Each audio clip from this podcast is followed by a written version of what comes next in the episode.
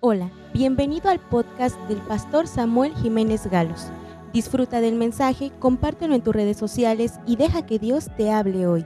Hace un tiempo yo les compartía que aunque Moisés cometió errores, de todos modos Dios lo apoyó porque era su amigo. Y dice la Biblia que Dios le comunicaba sus caminos, o sea, sus planes a Moisés y sus obras al pueblo. El pueblo nada más veía las obras, pero los planos los veía Moisés antes. También Abraham.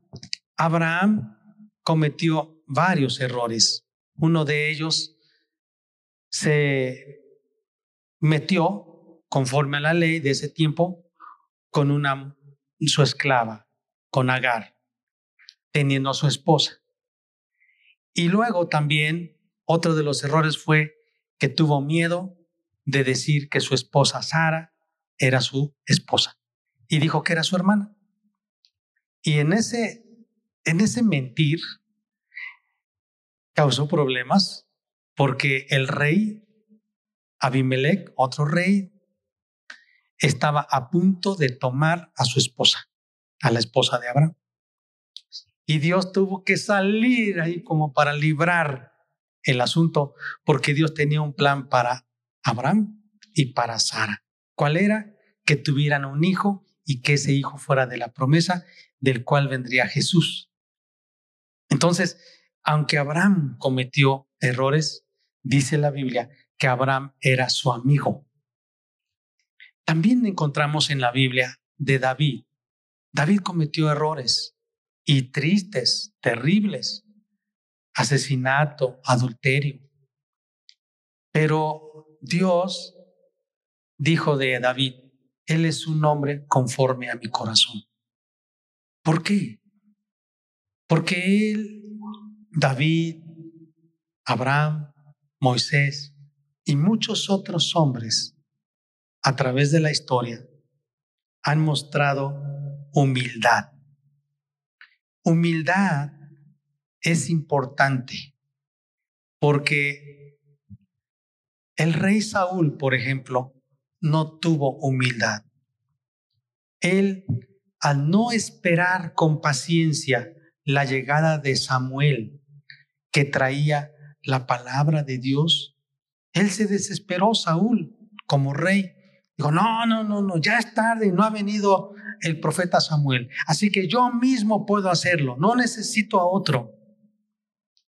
Cuando Dios le dijo a Saúl, vas a matar a este rey, porque es un rey idólatra, ha hecho muchas cosas contra mí, y vas a destruir todo su rebaño, todas sus ovejas, todo, todo, todo. Vas a matar a todos, porque esa era la forma en que Dios traía juicio a esas naciones. Saúl dijo, no, yo no necesito escuchar eso.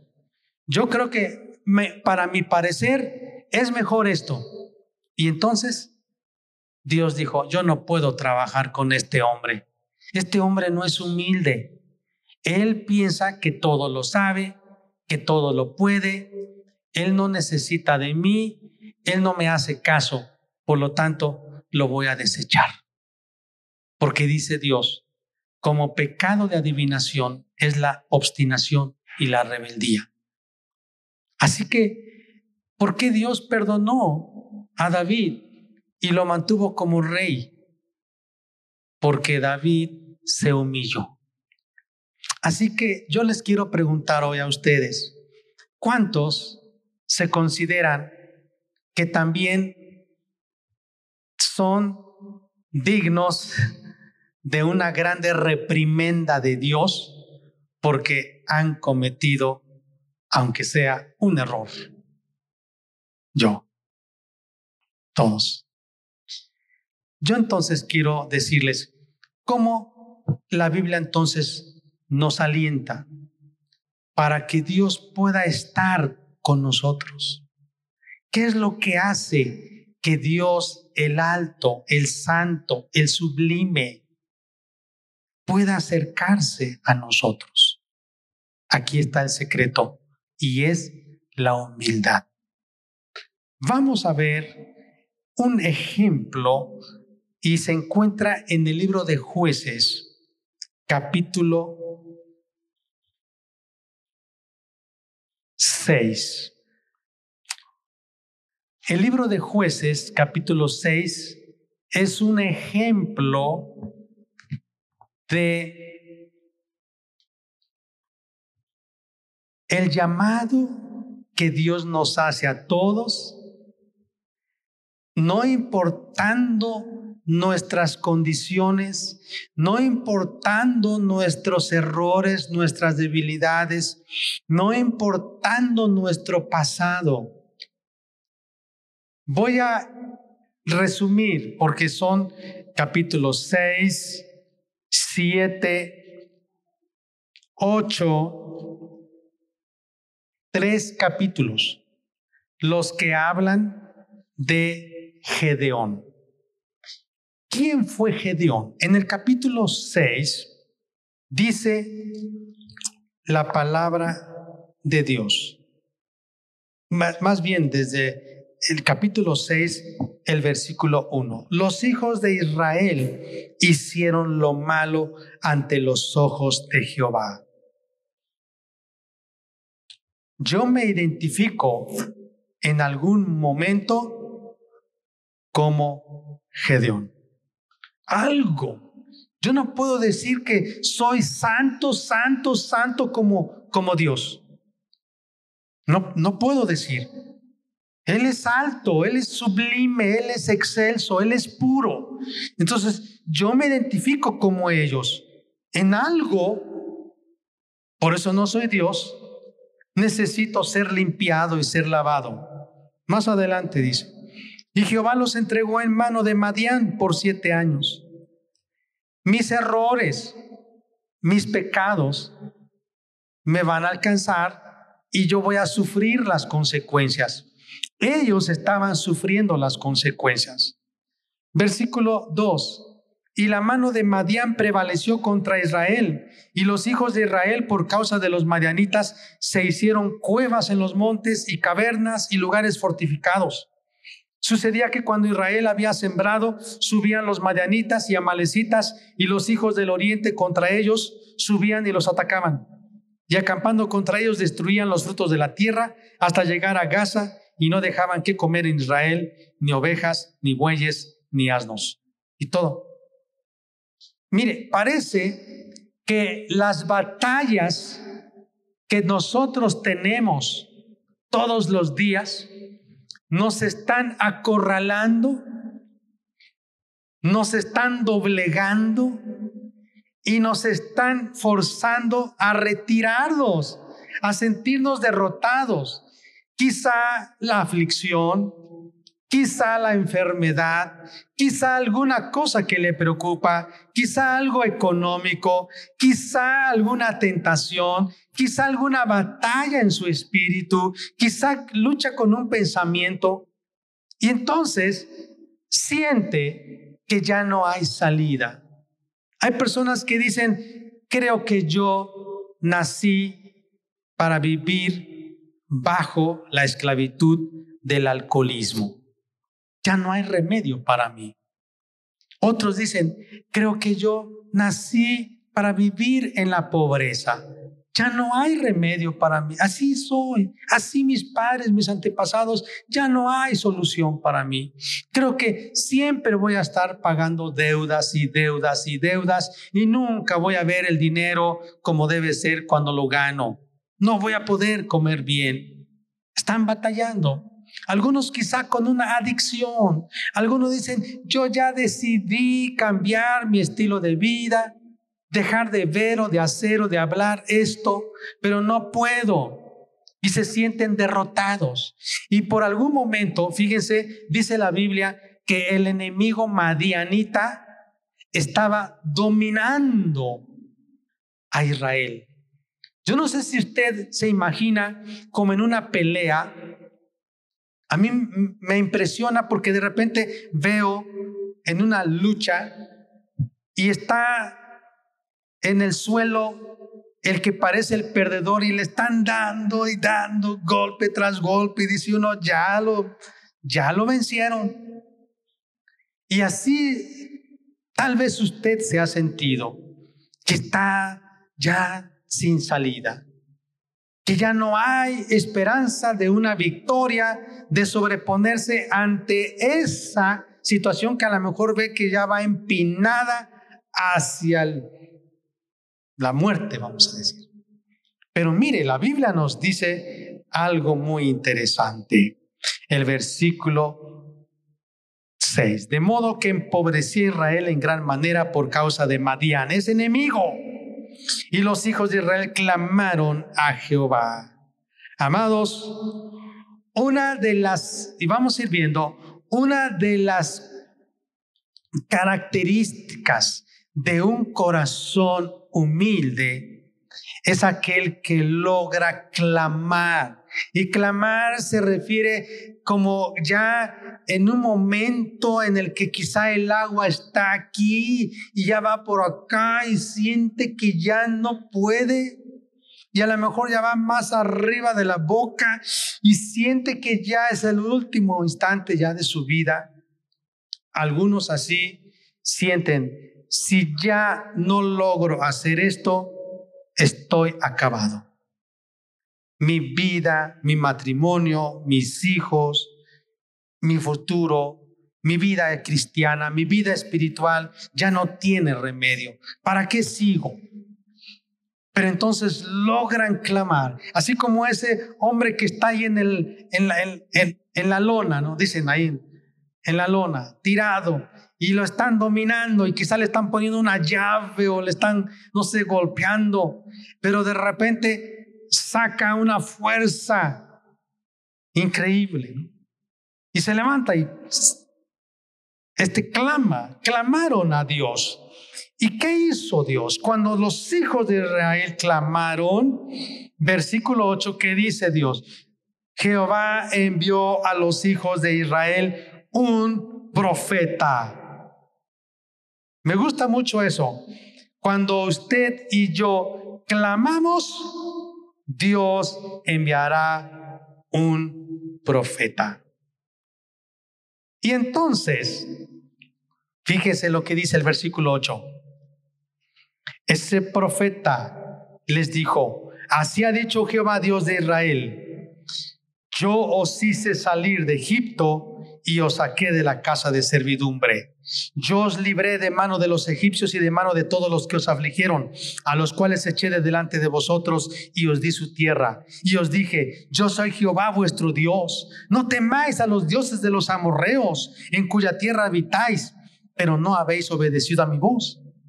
Les está diciendo, mira, les está diciendo hoy a ti y a mí, mira, yo te salvé Recuerda el día en que tú te entregaste a mí. Yo te libré. Yo morí en la cruz por ti. Entonces no es para que declaremos ya una derrota final para ti. Estás batallando y quizá te sientes tirado en la lona y que ya no hay remedio, que no hay solución, que no puedes dejar esa, esa circunstancia o situación que te aflige, que te domina, que te está destruyendo. Y tú por dentro dices, yo ya quiero dejar esto, yo ya quiero salir de esta situación, yo ya quiero ver como, como si fuera en, en medio de la neblina, quiero ver la luz del sol.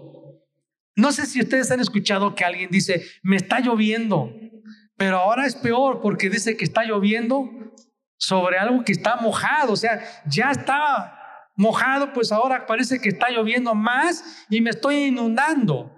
Hay personas que se sienten así, que ya dicen, yo no sé en qué área estás. Puede ser para un joven ahora, puede ser para un matrimonio ahora, puede ser para una ama de casa. Esta palabra que Dios tiene para ti hoy, yo no sé cómo te sientes. ¿En qué área tú quieres ya salir, sobreponerte? Y dices, Dios mío, perdóname, creo que no voy a salir de esta. Quizás es una enfermedad, quizás es una situación, como dije, económica. Mira, Dios le está diciendo algo al versículo 11. el ángel de Jehová se sentó debajo de la encina que está en Ofra, la cual era de Joás Abieserita, y su hijo Gedeón estaba sacudiendo el trigo en el lagar para esconderlo de los madianitas. Y el ángel de Jehová se le apareció y le dijo, Jehová está contigo, varón esforzado y valiente. Escucha bien. Dios todavía te ama. No te ha dejado. No importando tus errores. Así como mencioné de Moisés que cometió errores. Abraham, David y muchos más. Apóstoles, profetas, hombres en la historia del cristianismo han cometido errores. Se han resbalado. Pero dice la Biblia, yo soy tu escondedero en tu resbaladero yo te voy a proteger para que no caigas hasta el peñasco. Dios te va a proteger. Dice, todavía yo estoy contigo. ¿Cuántos pueden decir amén a eso? Dios te ama.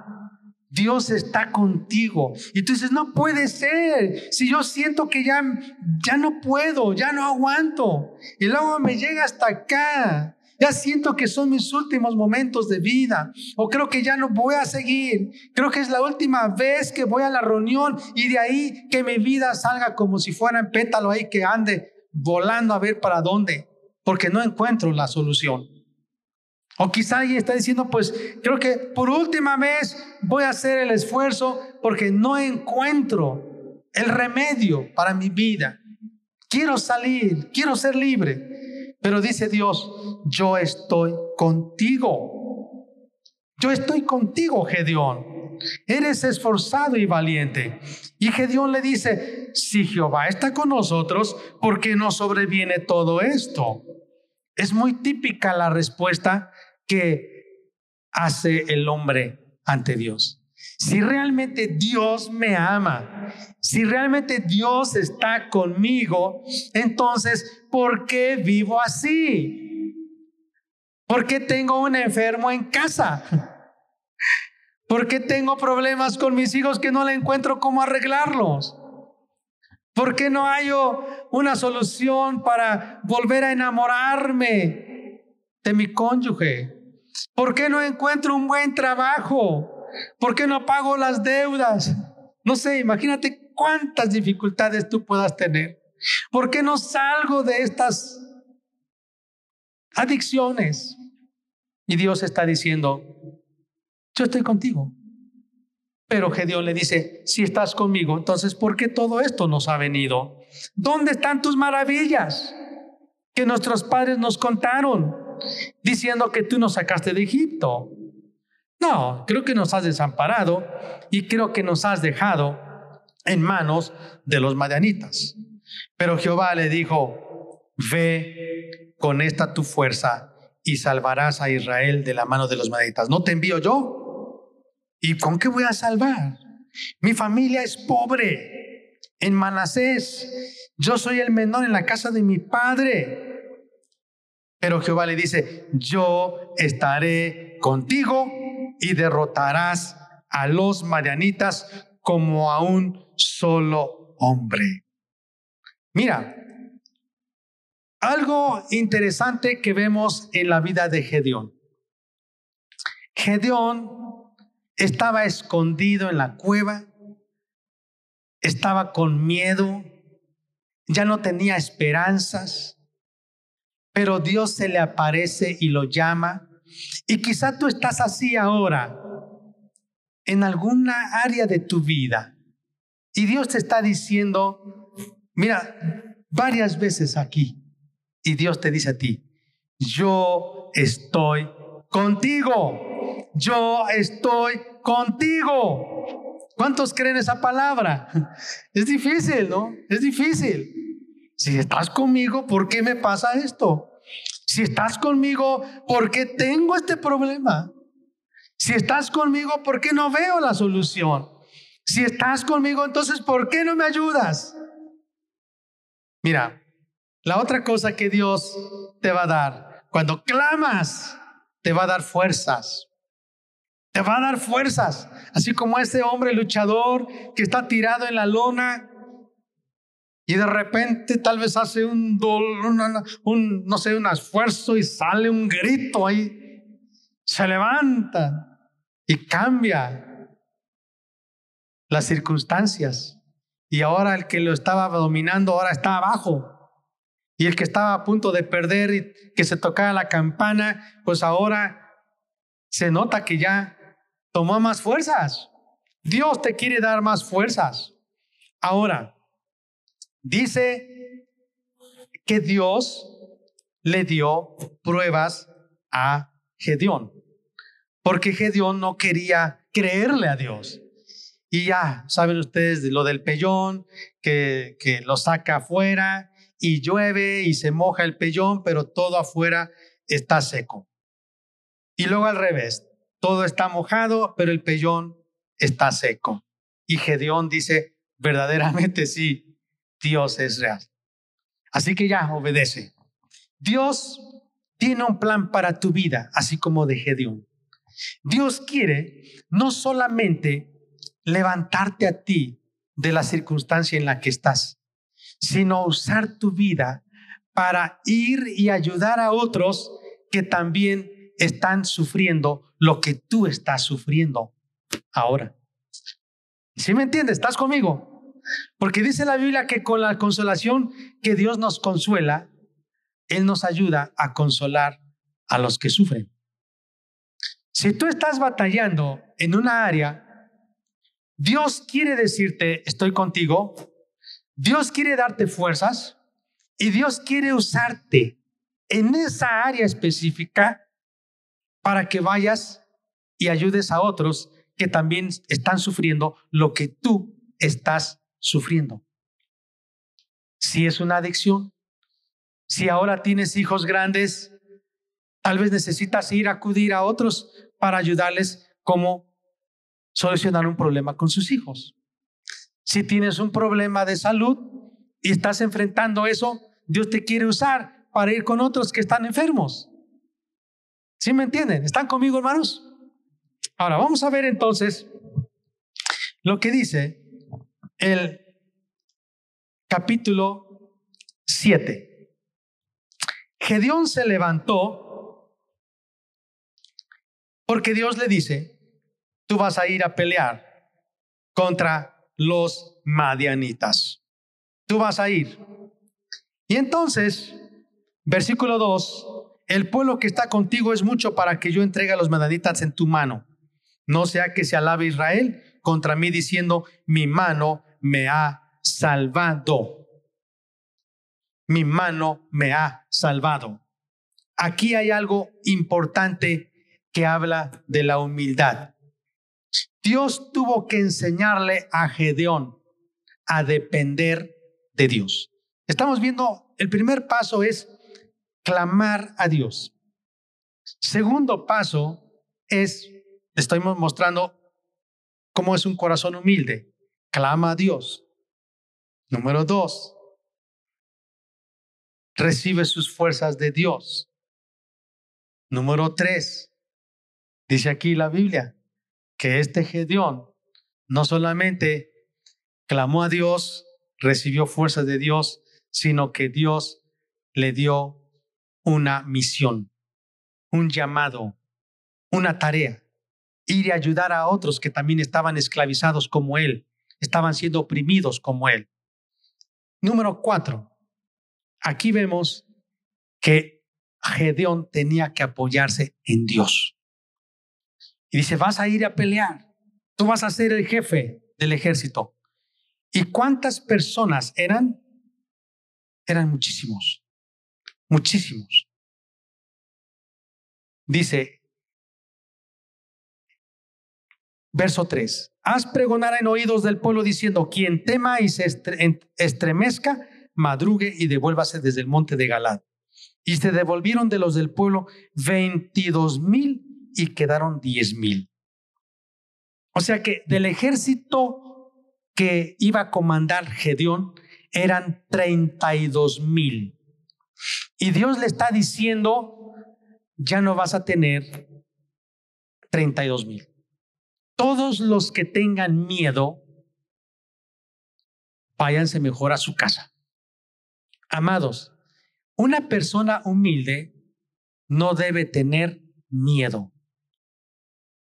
Hay personas que piensan que porque adoramos a Dios, porque reconocemos que Dios es el que nos sostiene y nos provee y nos guía y nos cuida, nuestro Padre, somos débiles, somos miedosos. No. Porque alguien así piensa, ah, es que tú eres débil, por eso oras a Dios. No. Amados, orar a Dios no es una muestra de debilidad. El orar a Dios es una muestra de valentía, de valor. Así que estos, cuando dijeron, vamos a la guerra, no, tenemos miedo, porque vamos a ver más adelante, el ejército enemigo era más de 100 mil. Ahora vamos más adelante, dice el capítulo 7. Los llevó a esos 10 mil a tomar agua. Versículo 5, 6 los que se quiten su casco, su escudo, su espada, la pongan en el suelo y bajen al río a tomar agua con las dos manos, detéctalos, apártalos. Los que bajen al río a tomar agua y tengan su armadura puesta y con una mano la espada y con otra mano tomando agua y estando alertas para ver al enemigo, seleccionalos. ¿Cuántos de ellos fueron seleccionados? ¿Cuántos? 300. ¿Cómo? Primero eran 32 mil y se quedaron 10 mil. Y de esos 10 mil, ¿cuántos se quedaron? 300.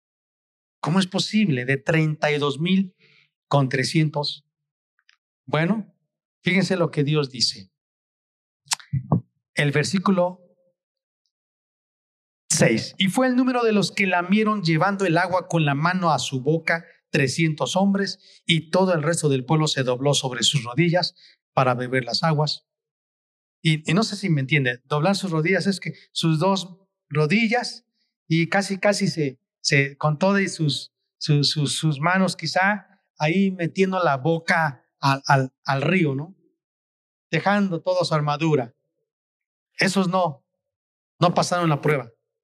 Los 300, esos con la mano, nada más metiendo la mano al río y tomando agua y estando alertas. Eran 300, dice el verso 7, versículo 7. Entonces Jehová dijo a Gedeón, con estos 300 hombres que lamieron el agua, os salvaré y entregaré a los madianitas en tus manos y todos los demás váyanse a su lugar.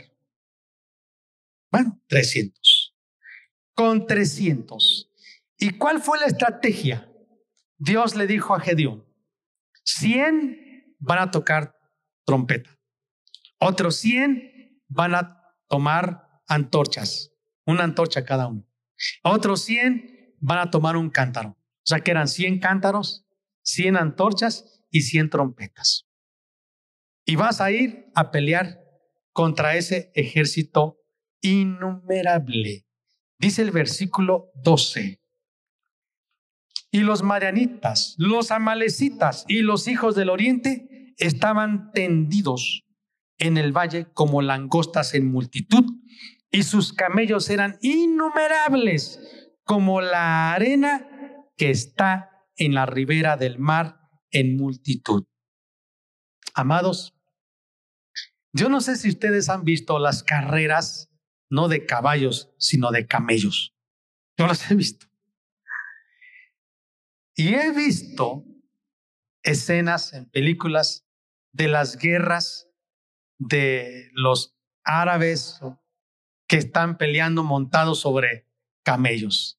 Y también los camellos corren. ¿eh? Mire, dice la Biblia que eran innumerables como la arena del mar esos camellos serán miles, cientos. Ahora dígame usted, 300 personas contra más de 100 mil, usted dígame, es una risa, ¿no? Eso es, es como un chiste, o bueno, vamos a pelear, o a, ¿a qué vamos? Vamos a que nos traguen vivos, ¿a qué vamos? Pero la Biblia dice que esos 300 tenían valor. ¿Sabe por qué? Porque primero creyeron que Dios estaba con ellos. Segundo, Dios les dio fuerzas. Tercero, Dios los había llamado para una misión. Y cuarto, dependían de Dios y no de sus fuerzas. Nada más el cántaro era así como simulando. La trompeta también, las antorchas. Eso era nada más. Porque realmente era Dios el que iba a pelear por ellos. Miren, dice el versículo 13, júntese, leamos juntos y dice, cuando llegó Gedeón, he aquí que un hombre estaba contando a su compañero un sueño. He aquí, yo soñé un sueño. Veía un pan de cebada que rodaba hasta el campamento de Madián y llegó a la tienda y la golpeó de tal manera que cayó y la trastornó de arriba abajo y la tienda cayó. Y su compañero respondió y dijo, esto no es otra cosa sino la espada de Gedeón, hijo de Joás, varón de Israel. Dios ha entregado en sus manos a los madianitas con todo el campamento. Cuando Gedeón oyó el relato del sueño y su interpretación, porque estaba atrás de la tienda escuchando lo que estaba diciendo ese hombre a su compañero, entonces adoró a Dios y regresó al campamento de Israel y dijo, levántense, porque Jehová ha entregado el campamento de Madián en vuestras manos. Y repartiendo los 300 hombres en tres escuadrones, dio a todos ellos trompetas en sus manos, cántaros vacíos, con teas ardiendo dentro de los cántaros. O sea que finalmente, fíjense cómo era, 300. Y a todos ellos trompetas, cántaros entonces, más bien eran 300, 300 trompetas, 300 cántaros, 300 antorchas. Y dice, miradme a mí, haced como yo hago. Y aquí que cuando yo llegue al extremo del campamento, haréis vosotros como yo hago. Yo tocaré la trompeta. Todos los que estarán conmigo y vosotros tocaréis entonces las trompetas alrededor de todo el campamento y van a decir por Gedeón y por Jehová y por Gedeón. Y entonces dice, llegaron Gedeón y los cien hombres que llevaban consigo al extremo del campamento, al principio de la guardia de la medianoche, cuando acababan de renovar las centinelas, tocaron las trompetas, quebraron los cántaros que llevaban en sus manos, y los tres escuadrones tocaron las trompetas, quebrando los cántaros en las manos, en la mano izquierda las teas, en la mano las trompetas con que tocaban, y gritaron, por la espada de Jehová y de Gedeón. Y se estuvieron firmes cada uno en su puesto en derredor del campamento. Entonces todo el ejército echó a correr, dando gritos y huyendo. Y los trescientos tocaban las trompetas, y Jehová puso la espada de cada uno contra su compañero en todo el campamento, y el ejército huyó hasta Betzita en dirección a Cerera y hasta la frontera de Abelmeola en Tabat, y juntándose los de Israel de Neftalí de Aser y de todo Manasés, siguieron a los madanitas. Gedeón envió mensajeros por todo el monte de Efraín, diciendo, descended al encuentro de los mananitas y tomad los vados de Betbara y del Jordán antes que ellos lleguen. Y juntos todos los hombres de Efraín tomaron los vados de Betbara y del Jordán y tomaron a dos príncipes de los madanitas, Oreb y Seb, y mataron a Oreb en la peña de Oreb y a Seb lo mataron en la peña de Seb. Y después que siguieron a los madanitas, trajeron las cabezas de Oreb y de Seb a Gedeón al otro lado del Jordán y luego al rey, a los reyes de Madián, etcétera, etcétera. El capítulo 8 vemos una grande victoria. Ahora, quiero, quiero ir terminando con esto. La Biblia dice, regresamos a Isaías capítulo 57. Y dice, el versículo 15, porque así dice el alto y sublime, el que habita la eternidad,